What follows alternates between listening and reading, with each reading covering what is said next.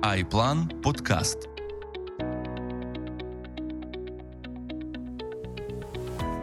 Вітаю вас на сімейному бюджеті. Продовжуємо серію інтерв'ю з цікавими людьми. Поговоримо сьогодні про інвестиції в нерухомість, як це роблять в західному світі через рейти, про перший український рейд і про деякі інші цікаві об'єкти. У Нас в гостях Андрій Журжій. Андрій, розкажіть трохи про себе своїми словами. Добрий день. Мене звати Андрій Жужі, я підприємець. Якщо сказати про себе, е, ми будуємо довіру. Тобто все, що ми робимо, пов'язано з довірою. Е, Один з перших наших бізнесів це управління корпоративними інвестиційними фондами компанії інвестиційні партнери. Це все, що пов'язано з структуруванням е, українського бізнесу. Там за офіційною статистикою ми є найбільшою компанією. Е, На кінець минулого року було більше 40 мільярдів гривень в управлінні і 70 фондів в управлінні. Інший бізнес це Smile Development. Ми будуємо житлову та комерційну нерухомість. І той проект, який ми зараз на- намагаємось е, розвивати, це інжур, це сервіс з спільного придбання великих комерційних е, об'єктів, які здані в довготермінову оренду. Е, Це фактично певний такий еволюційний процес, коли ми від asset менеджменту корпоративного перейшли до будівництва і далі зробили певну синергію в цьому. У вас такий цікавий домен injure.rate, Ми лінк даємо в описі. І е, як вам вдалося взагалі такий домен отримати? І розкажіть, будь ласка, трохи, як це працює детальніше, тобто який там мінімальний внесок і куди інвестори вкладають гроші. Я трошки почну раніше. Напевно, Е, ми близько 6 років, за 6 років побудували більше 30 комерційних об'єктів і продали їх. Спочатку ми їх продавали мережам, потім ми їх почали продавати великим інвесторам, приватним, які мають гроші придбати і великий об'єкт, да, проінвестувати 5, 6, 7 мільйонів доларів. Е, Далі в якийсь момент нам здалося, що було б цікавим не просто продавати, відпускати ці об'єкти, а було б цікавим дати змогу великій кількості інвесторів проінвестувати в цей об'єкт. Ми бачили попит е, за рахунок того, що будуємо і продаємо житло. Ми бачили попит серед інвесторів саме на інвестицію. Тобто ми бачили, що люди купують житло не для проживання, а для того, щоб здавати, для того, щоб отримувати пасивні доходи. І нам вдалося, що було б добре продати не великому інвестору, спробувати, а великій кількості маленьких і спробувати залишити це в управлінні. І відверто ми думали, що ми вау, ми придумали геніальну річ. Ми такі класні. А потім, коли ми почали це занурюватись, ми зрозуміли, що ця модель існує 60 років, більше 60 років в Сполучених Штатах. Це так звані РЕІТи, Real Estate Investment Trust, тобто інвестиційні трасти нерухомості. От, і далі почали розбиратися з цією темою. Наш домен це адмініструється Національною американською асоціацією РЕІТів. Вони є адміністраторами цього домена. Відповідно, щоб отримати право на його використання, ви маєте підтвердити, що ви відповідаєте всім тим вимогам, які американське законодавство встановлює для такого роду компаній. І 24 лютого цього року, в день початку війни, ми отримали офіційного листа від асоціації, яка надала нам право на використання цього домену і підтвердила, що ми відповідаємо їхнім вимогам, встановлених для РЕІТів. Ключові з них це те, що фонд е, має інвестувати не менше 75% в нерухомість, не менше 75% його доходів має складати оренда від цієї нерухомості і не менше 90% доходу має виплачуватись у вигляді дивідендів. Єдине, що в американському законодавстві ну, не раз на рік. Да? Тобто не пізніше, ніж один раз на рік. Я коли побачив рейти, я прям зрадів, тому що я один з небагатьох, хто знає. Ну, ми на каналі робили, до речі, відео про рейти, але це про західні, які там на біржах. А тут ви взяли і реалізували прям це в Україні. Розкажіть трохи от економіку. Є цей об'єкт е, в лісниках. Чому, до речі, брали лісники, розкажіть. От він там не знаю, коштує 6 мільйонів доларів, там куплять його тисячу інвесторів там з мінімальним лотом. От як воно все працює? Він коштує майже 6,5 мільйонів доларів. Це ну, один з наших об'єктів, які ми будували. Е, Це новий об'єкт в гарній локації, яка активно розвивається. Відповідно, в нас була змога там з п'яти об'єктів вибрати. Нам потрібно було вибрати один. Ми вибрали саме цей. Ми вважаємо, що він в гарній локації. Для такого роду продуктів, е, знаєте, є три правила: да? локація, локація і ще раз локація. Ось е, тому ми вибрали два об'єкти. Фактично, один об'єкт, який ми вже запустили, це будівля супермаркету в лісниках, де орендатор компанія Національна мережа супермаркетів Сільпо з контрактом на 10 років.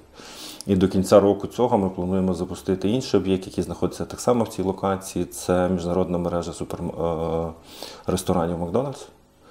Вони в листопаді планують відкритись, і відповідно ми думаємо, що для продажу ми зробимо цей об'єкт доступним вже десь на початку наступного року. Тому з вибором об'єктів якби, ну, все досить просто. При тому е, Макдональдс, якщо ми говоримо, це контракт на 30 років. Да, тобто Макдональдс, в принципі, менше 20 років він хоче підписувати. Відповідно, це змога. Ми маємо якісні нові об'єкти в гарних локаціях е, з довгими контрактами, з операторами, яким, на наш погляд, можна довіряти. Е, Відповідно, перед війною ми запропонували один з цих об'єктів для інвестування. З того, що ми говорили ще до інтерв'ю, я повторюсь, напевно, да, що він до Нового року був повністю весь розписаний серед потенційних інвесторів. На жаль, серед, серед ті обставини, які були, і серед війни, яка почалася, е, ми не змогли його швидко реалізувати, але за перші 10 днів до війни ми продали е, на 1,3 мільйона доларів. Тобто інвестори зайшли в е, цей об'єкт. Те, можливо, що ви бачили, навіть те, про що ми звітували, фактично те, що обіцялось до війни, там дохідність трошки більше 10% в доларах, ми її на сьогоднішній день виконуємо, не дивлячись на всі нюанси. Модель дуже проста. Тобто є компанія, яка володіє і керує нерухомістю. Е, Ця нерухомість здана в оренду мережевому оператору на 10-30 років. Е, Оператор сплачує оренду. Ми отримуємо цю оренду, відраховуємо якісь там офіційні платежі незначні, незначні маємо відраховувати власну винагороду. І за- залишок виплачується інвестор. Ось е, через війну, при притом повністю вся сума виплачується, тобто там виходить більше ніж 90% доходу. Е, Через війну, фактично, через ті обставини, які є, ми майже відмовились від власної винагороди. Да, і тим самим змогли дійти до здорового компромісу з мережею і забезпечити належну дохідність наших інвесторів. Для українців, я думаю, все одно це трохи незвично, бо ну, вони звикли просто купити квартиру там, ну, за 50 тисяч доларів, здати її в оренду там, по 300 доларів, 400, ну і там далі отримати ще головняк потім з ремонтами, орендаторами і так далі, але це вже інше. Тут е, що вони у вас купують? Це інвестиційні сертифікати. Як вони розуміють, там скільки від об'єкту в лісниках вони власники? Е, Ну тобто, якщо вони вкладуть в інвестиційні сертифікати там 10 тисяч, то виходить десь тисяча доларів і в рік треба розраховувати на пасивний дохід. Це буде менше, бо фактично після оподаткування. е, Давайте так. Прогнозована доходність, на яку конкретний фонд орієнтується, це 10% до оподаткування в валюті. Після оподаткування це має бути 9% в річних. Це прогнозована історія, і вона виконується на сьогоднішній день. Відповідно, якщо ви там проінвестуєте 10 тисяч доларів, то це буде дещо менше, ніж тисяч, е, ну, менше. Це навіть не буде тисячі, це буде менше тисячі на рік. Так, Це там буде 900 9 доларів. плюс Це буде 900 доларів на рік е, вашого пасивного доходу. Якби, да? З точки зору фі- 9% ПДФО на сьогоднішній день і 1,5% військового збору. Питання в тому, що ви не берете на себе, тобто ви купуєте готовий продукт, ви купуєте частку в об'єкті. Е, Юридично це виглядає як придбання інвестиційних сертифікатів фонду, який володіє саме цим об'єктом і який уклав е, договір е, оренди на цей об'єкт. Тобто в фонді немає нічого, крім об'єкту нерухомості і земельної ділянки під ним, якщо вона у власності. Да? Тобто в даному конкретному об'єкті вона у власності, тому земля і об'єкт, які здані на 10 років в оренду. Кількість е, сертифікатів цього фонду фактично дорівнює кількості метрів. Тобто, якщо ви придбали там 10 сертифікатів, це означає, що ви володієте 10 метрами квадратними в цьому об'єкті. Законодавство чітко говорить, що всі співвласники, всі власники інвестиційних сертифікатів є співвласниками нерухомості, яка належить цьому фонду. Відповідно від цієї нерухомості ви отримуєте доходи. Ми, як компанія, яка має досвід з управління е, такого роду об'єктами, адмініструємо і маємо на тому, умовно кажучи, заробляти. Тобто часто задають питання, да, навіть інвестори, які до нас приходять, а для чого вам це? Да, тобто тут немає якоїсь там тайни, ми на цьому заробляємо. Тобто ми заробляємо на своїй експертизі, ми заробляємо на управлінні, ми заробляємо на тому, що ми можемо такі, ро- проду- е, такі продукти і такі об'єкти робити доступними е, для малого інвестора. Тому А за, який розмір цієї комісії, як вона фасилити? давайте так, за управління від орендної плати е, прогнозована винагорода мала складати десь близько 15-16%. Але вона прорахована в вартості об'єкту. Тобто, умовно кажучи, е, коли ми говоримо інвестору, що він має заробляти там свої 10 до податків, то це вже за мінусом комісії за управління. Да, за рахунок того, що е, зараз фактично війна і фонд був вимушений в тому числі надати певні дисконти е, оператору е, в цих умовах. Е, Ми вирішили, як керуюча компанія, просто відмовитись від своєї винагороди і тим самим збалансувати ще раз інтереси як оператора, так і наших інвесторів. І в тих умовах, якби які е, в умовах війни, да, е, забезпечити ту дохідність, яку ми прогнозували для інвесторів е, напевно, до, до війни. А наскільки ось взагалі орендний дохід можна сказати, що він доларовий? Тому що ну, більшість, якби теж сільпо, воно ж отримує в обороти в гривнях, і по ідеї, якщо там долар буде по 50-60, вони все одно не зможуть стільки платити. Давайте, я думаю, що після 2008 року немає контрактів орендних класичних в доларах. А якщо вони є, то люди просто не усвідомлюють, що під час або обманюють себе, що під час кризи вони отримують долар. Вони дійсно його не отримують. Якщо ми говоримо про сільпо, це контракт дійсно з прив'язкою до- до долара. Якщо ми говоримо про Макдональдс, це чисто гривневий контракт, якби да, тобто там немає долара. В ситуації з цим об'єктом в лісниках. Ви маєте прив'язку до долара, ви маєте граничні значення, умовно кажучи, якщо курс долара буде в моменті більше, ніж, да, то орендар буде платити не більше, ніж передбачено. Тобто на цей рік контрактом було передбачено максимальне значення 34,09, здається, для долара. Да, відповідно, поки курс був нижче, платилося по курсу Національного банку, коли курс зараз вище, фактично орендна плата сплачується за цим обмеженням в цьому році по 34,09 з розрахунку. З наступного, і, так, і кожен рік контракт передбачає, і це закладено і в документи фонду, які зареєстровані в комісії, ця шкала. Якби. Наприклад, з наступного року максимальне обмеження там 37 з якимись е, додатковими цифрами для курсу долара.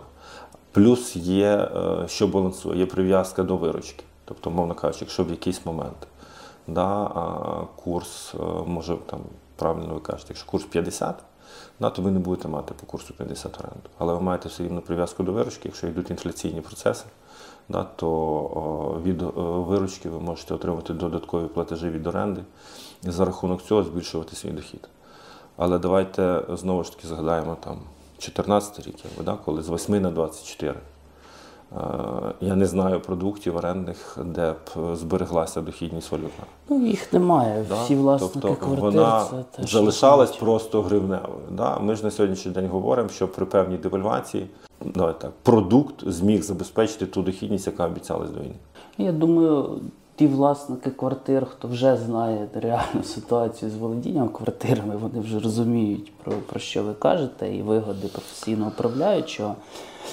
Можна говорити про я повернуся, якби да можна говорити про те, що все рівно є різниця. Давайте щоб ми не вийшло, що ми там нахвалюємо продукт. Да? Ми говоримо, дивіться, ми змогли забезпечити дохідність. От ми прозвітували за 8 місяців, що ми забезпечили дохідність 10% в валюті, але знову ж таки згідно курсу Національного банку. Да, тобто хтось може сказати, ну там реальний долар там трошки дорожче. Правда, в моменті буде ця різниця, тому що у нас всі розрахунки, ми як приймаємо, умовно кажучи, інвестиції по курсу Національного банку офіційним платежем на рахунок, так і з оператором маємо офіційні відносини. Він платить по курсу Національного банку, ну якщо не спрацьовують ці, ці обмеження. Я от про це і хотів записати, тому що е, у вас е, всі розрахунки офіційні. Прийшов, купив гривню, отримав сертифікати, потім офіційно отримаєш безналу гривню, платиш податки. Так. Типова історія українського інвестора. В нього є кеш під матрасом, він дістав 50 тисяч, пішов за цей кеш, купив квартиру. Навіть якщо йому подобається інжур, е, що йому робити? Він тільки може поміняти долар на гривню і вкласти в сертифікати. Він може поміняти долар на гривню, він може покласти гроші на власний рахунок в банку і заплатити його. В цьому моменті він ще й заробить на різниці курсів по великому рахунку, тому що ще раз ми продаємо по Нацбанку. Тобто він зможе більше проінвестувати. В нас бувають запитання, можна ми вам принесемо? Не можна, якби да. Тобто вся модель побудована не на тому, що ви маєте нам просто вірити, ми класні. Вона побудована на юридичних певних процесах і документах. Тому всі платежі йдуть офіційно через банківський рахунок, якби да, і всі виплати йдуть офіційно. Да? І ми не гарантуємо жодної дохідності. Ми кажемо, дивіться, прогнозована дохідність, в яку ми плануємо якби, вийти, ось така ось. Да? І це пасивна дохідність. Тому що коли ми говоримо з вами про квартири, то ми розуміємо, що воно десь добре летить, коли це одна квартира. А коли у вас їх 10, коли у вас їх 20. У мене є товариш, у якого 40 квартир, я кажу, як? Кажу, ну це операційний бізнес, у мене там люди, команда, якби, да? Да, да, з'їхали, затопили, порвали, не заплатили. Кажу, що ти маєш там? Ну 8, ну 9. Ну, тобто питання, ви маєте безліч операційного процесу, якби, да? і маєте дохідність там співстанну або навіть нижчу з тим, що ми пропонуємо. Якби, да? Взагалі, ідея, ну давайте так, це навіть не ідея, потреба. Да? Це десь особисто моя потреба, яка виникла десь 10 років тому, в 2012 році, коли виникло бажання мати там супермаркет, можливо, два для пасивного доходу у власності. І там в 2014 році у мене був такий об'єкт, ми його збудували там в Черкаській області, недалеко від місця, де, я народився. От, і з цього фактично от почався там е, наш будівельний проект, будівельний бізнес, коли ми там в 2015 році продали цей об'єкт. До речі, продали його в збиток. Тобто я там вклався десь 650 тисяч доларів, якби продав його за 400, але потрібні були обігові кошти, е, от, щоб розвивати будівельний бізнес. Але після девальвації в три рази він все рівно давав десь дохідності близько 11% в доларах. Ну, я думаю, що це важливий момент, що це прогнозована, не гарантована дохідність. Це правда. Це Да, тобто, ми маємо... Якщо хтось каже, що він гарантує, якби, да, ну, тобто, як ви можете гарантувати? У вас лежить кількість грошей, тобто ви продаєте, умовно кажучи, складаєте в кучку і, і що? Ви не можете гарантувати. Ну так, це не про Ви можете історично показати, да, і я думаю, що було б кльово, якби ми з вами зустрілись, не знаю, через рік, через два і ще засняли відео, якби поговорили. Тому що тільки історично, якби да, ми можемо показати, якби да, що ми виконуємо те, до чого йшли, і що під цим є основа, і що там ті оператори, яких ми обираємо, що їм можна довіряти.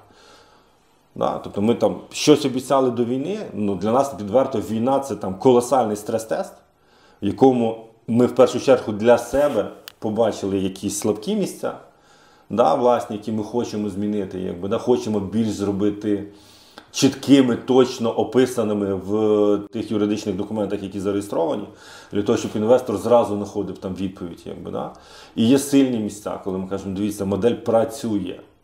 Вона має право. я до ідеї цього інтерв'ю і прийшов, коли побачив новину, що інжур виплатить дивіденди, ще й Він платив їх щомісячно, я перепрошую. Тобто ми щомісячно платили дивіденди. І там треба сказати правду. Там, наприклад, перший другий місяць війни. а, ну, країна була в шоці, мережі були в шоці. Ну, тобто, оренди, наприклад, там не сплачували, якби, да? давайте, якби, ну, тобто, стало все. Але за рахунок того, що ви маєте гарантовані платежі, да, ви коли підписуєте договір оренди, ви знаєте, що там зазвичай практика стандартна це перший там, і останній місяць оренди. І ми ці гроші нікуди не забрали, вони були на рахунках. Відповідно, ми цими грошима виплачували оренду нашим інвесторам. Да? Потім ми домовилися з мережею, якби, реструктуризували всі процеси якби, да? і вийшли якби, в історію, коли інвестори щомісячно отримували кошти. І коли ти зустрічаєш людину там на початку літа, вона каже, ми не очікували, що хтось щось буде платити. В країні війна. Ну, перший місяць, то, напевно, щось залишилось, типу, заплатили. Ну, думаю, ну ладно. Ми заплатили кожен місяць. Ну, От з такою вже історією, я думаю, вам легше буде залучати нових інвесторів. Ну, особливо, коли ви називаєте імена Сільпо, Макдональдс, і це вже готові об'єкти з готовими договорами оренди. Але важливо розуміти, бо в нас є ну, е, там певні дискусії з операторами. Якби, да? Це не їх бізнес, це не їх. Там, ви не купуєте частку в Сільпо, чи ви не купуєте частку в Макдональдсі. Да? Ви купуєте частку в об'єкті нерухомості, який їм зданий, здан в оренду на певний довготривалий термін. Ну так, але тим не менш, коли це 10-30 років оренда, я думаю, багатьом це сподобається нашим глядачам і ну, точно інтерес зацікавить. Ем, Ми принаймні бачимо е, оцю культуру, яка тільки-тільки формується, да, що це має бути дійсно пасивний дохід, там, а не Це має бути оператором, якому ви можете довіряти. Припустимо, вони зацікавились, але за ними в Фейсбуці бігає апарт-отель у Львові, апарт-отель в Буковелі, п'ять апарт-отелів Буковелі. Це в певному сенсі ваші конкуренти, які намагаються зробити те саме, та тільки то готельний бізнес більше. Що ви про них думаєте, чи які ви переваги бачите от в вашій моделі порівняно з ними? Давайте я концептуально нічого про це не знаю, крім того, що я бачу якусь рекламу. Якби, да. Питання, які я б задавав би собі як інвестор, хто оператори цих об'єктів? Тобто наскільки це мережеві е, оператори з контрактами, з якими можна довіряти, і наскільки ця історія може масштабуватися, якби, да? чи може ця інвестиція з кожним новим об'єктом чи кожною новою інвестицією ставати дорожчою.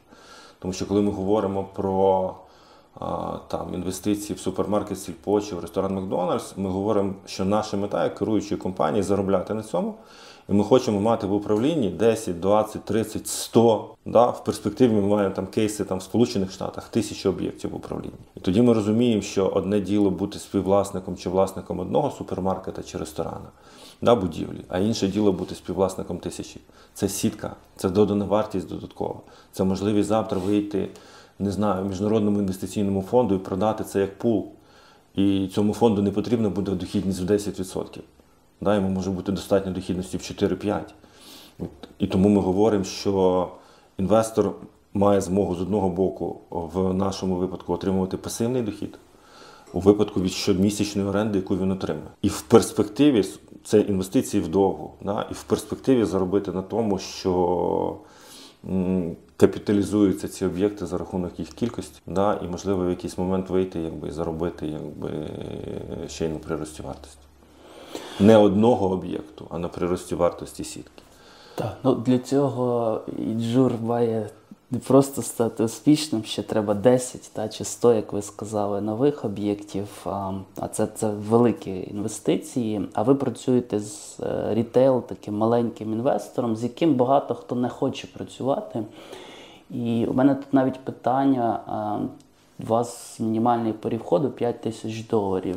Конкретно цей об'єкт, так. Та, в лісники. Е, Чому ви не робили, наприклад, Київ, де мінімальний поріг 1 800 гривень, тобто значно вищий, по ідеї ви собі зменшуєте кількість інвесторів, а значить кількість питань, кількість документів і так далі.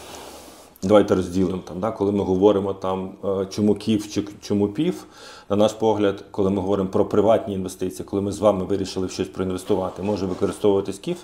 Коли ми з вами говоримо про публічного інвестора, про велику кількість осіб, які можуть не знати одне одного, то краще використовувати саме пайовий фонд, е, в якому інвестор голосує фактично ногами, а за всю діяльність цього фонду відповідає керуюча компанія. В нашому випадку це інжур. Коли ми переходимо до другого питання, чому ми хочемо працювати з меншими інвесторами, ми маємо зрозуміти, в нас не було е, проблеми до війни продати е, об'єкт ціл, цілий об'єкт одному інвестору.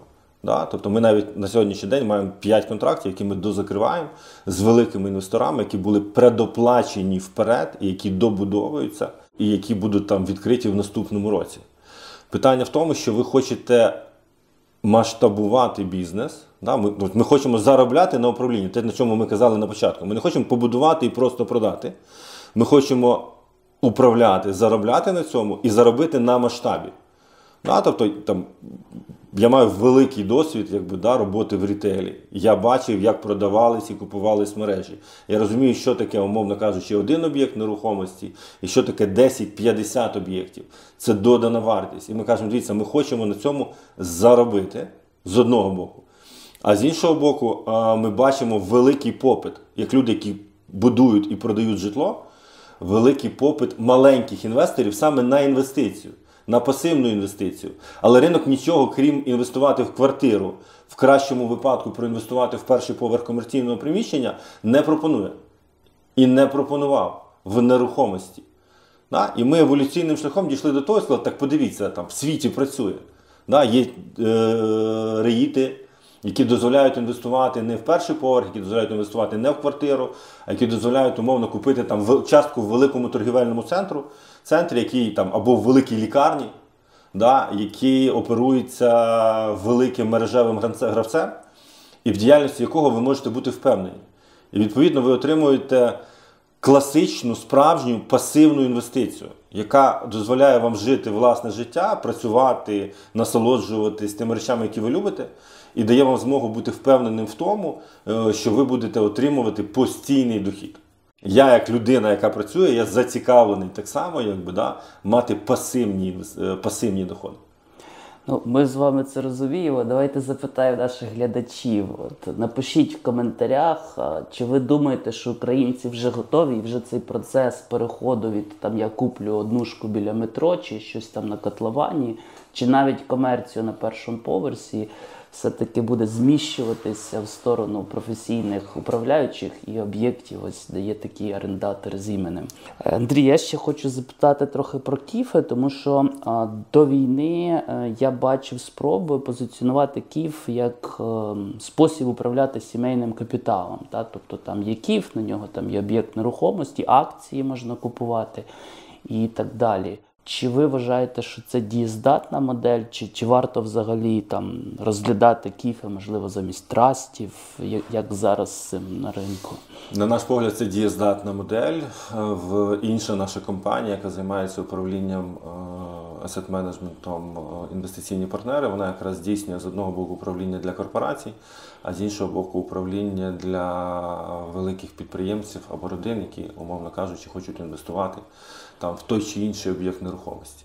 І там дійсно йде мова про те, що ви структуруєте це через корпоративні фонди, де родина є власником акцій цього фонду, якби фонду належить нерухомість, і далі керуюча компанія, фактично як представник за довіреністю на підставі договору, е, здійснює ту чи іншу діяльність з управління цим об'єктом. Питання лише в тому, що з того, як бізнес складається зараз, частіше операційні речі, перемовини з орендарями в таких об'єктах це здійснює родина, це не здійснює керуюча компанія. Коли ми говоримо про публічні якісь продукти, да, про продукти, які ми о, намагаємося створити інжур і е, на основі реїтів, ми говоримо, що ми е, є і володіння. І інвесторами, і професійне управління, яке здійснює керуюча компанія. Тобто, коли ми говоримо в кіфах і в родинах, родини частіше намагаються самі продовжувати керувати, ніж віддавати це компанії. Я зрозумів, піфи для більш мас-маркету, кіфи це там кілька членів родини чи кілька або друзів. кілька друзів, які один одного добре знають, і які самі займаються управлінням. Якщо от ці кілька друзів прийдуть до вас і скажуть, нам треба кіф, просто там, щоб ви його обслуговували, підтримували, адміністрували, який цей порядок сум? Там, я чув суму 6 тисяч доларів, 10 тисяч доларів на рік.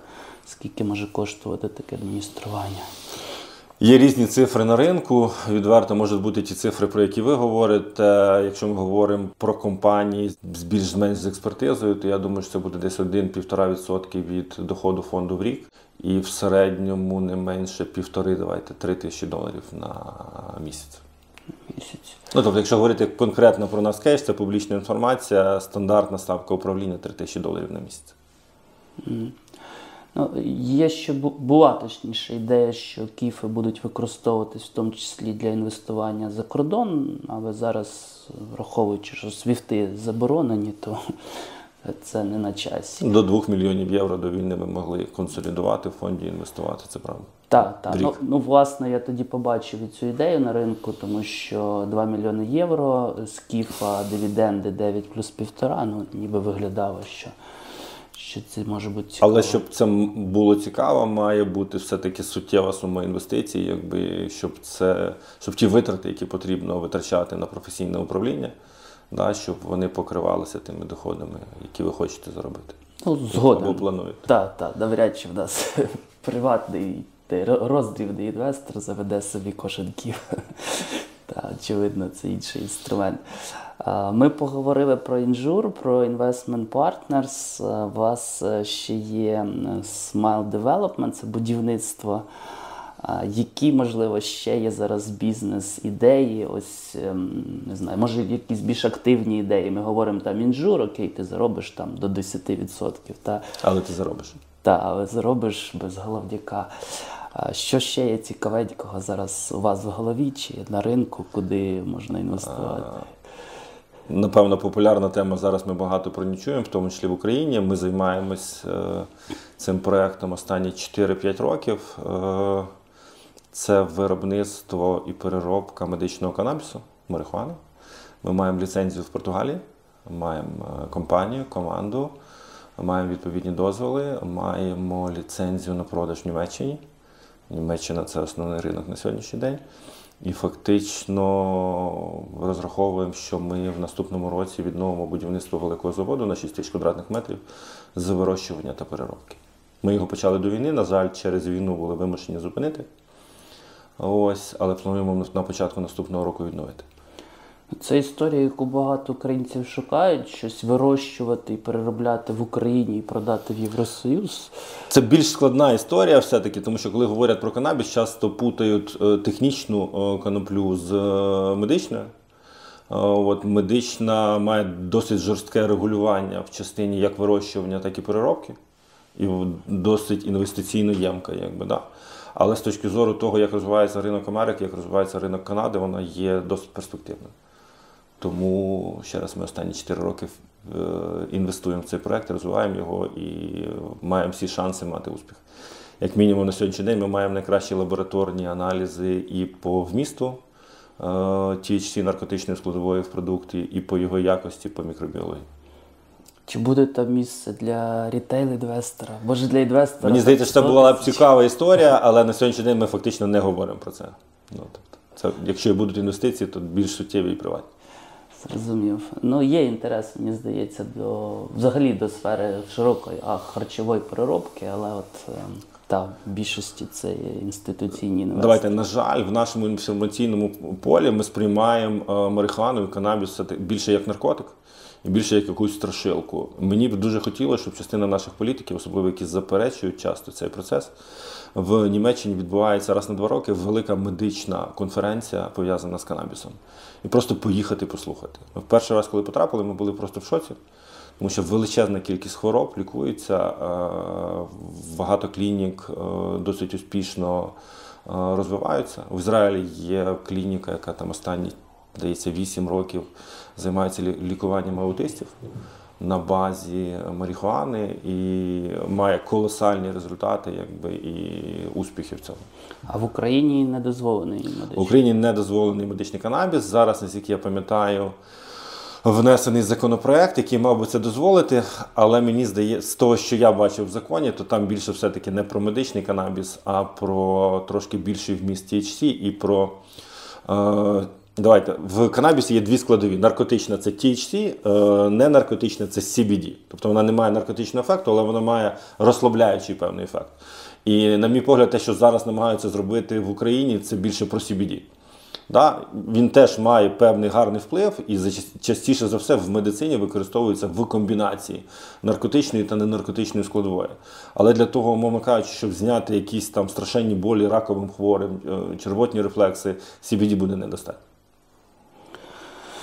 Так, ми цю тему залишимо, тому що там нема маленьким інвесторам, куди інвестувати.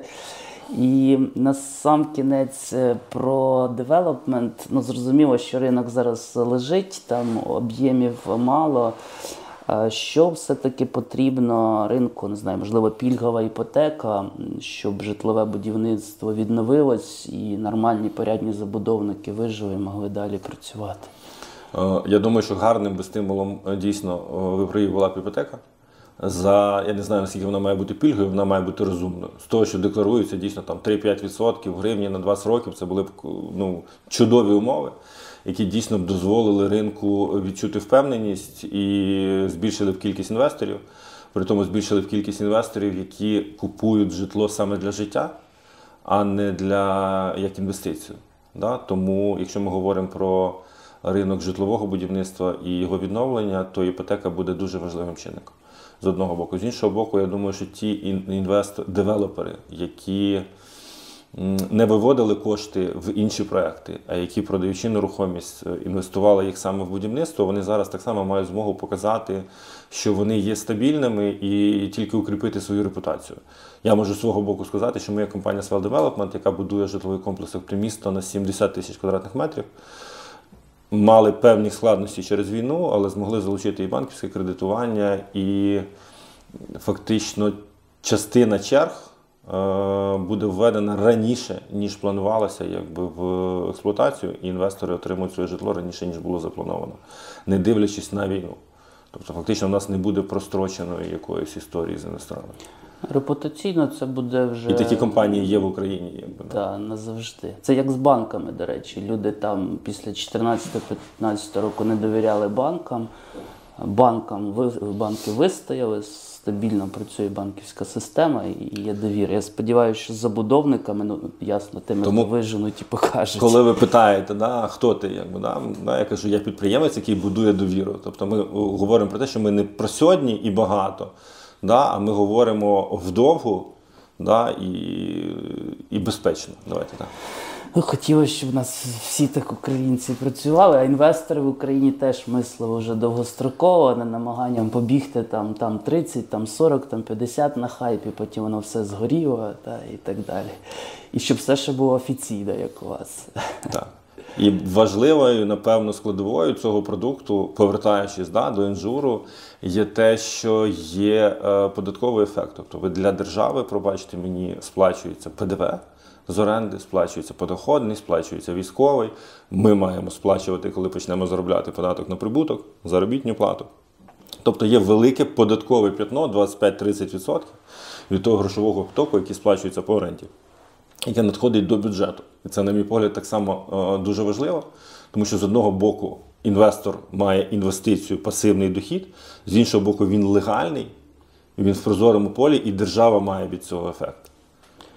Так, я сподіваюся, що раз ми вже йдемо в Європу, то все-таки інвестиції, в тому числі і в нерухомість, будуть легальними, бо ми розуміємо зараз, який відсоток. Точніше, ми не розуміємо, скільки людей, які платять, декорують доходи від квартир. От та ринок там великий. Дорогі глядачі, не забудьте, будь ласка, лайк, а також нагадую наше питання в коментарях, чи українці вже дозріли до того, щоб інвестувати в рейти. Напишіть, будь ласка, вашу позицію, або як ви думаєте, чи готові люди вкладати от 5 тисяч доларів в об'єкт в лісниках та в інжур, а, де є орендатором сільпо, і де вже є перші результати роботи воєнного часу. Дякую вам за ваші коментарі. Андрій, дякую за ваші Дякую, було дуже приємно і розраховую, що ми побачимось за півроку, за рік, якби і поговоримо ще раз. Так, будемо сподіватися. Дякую.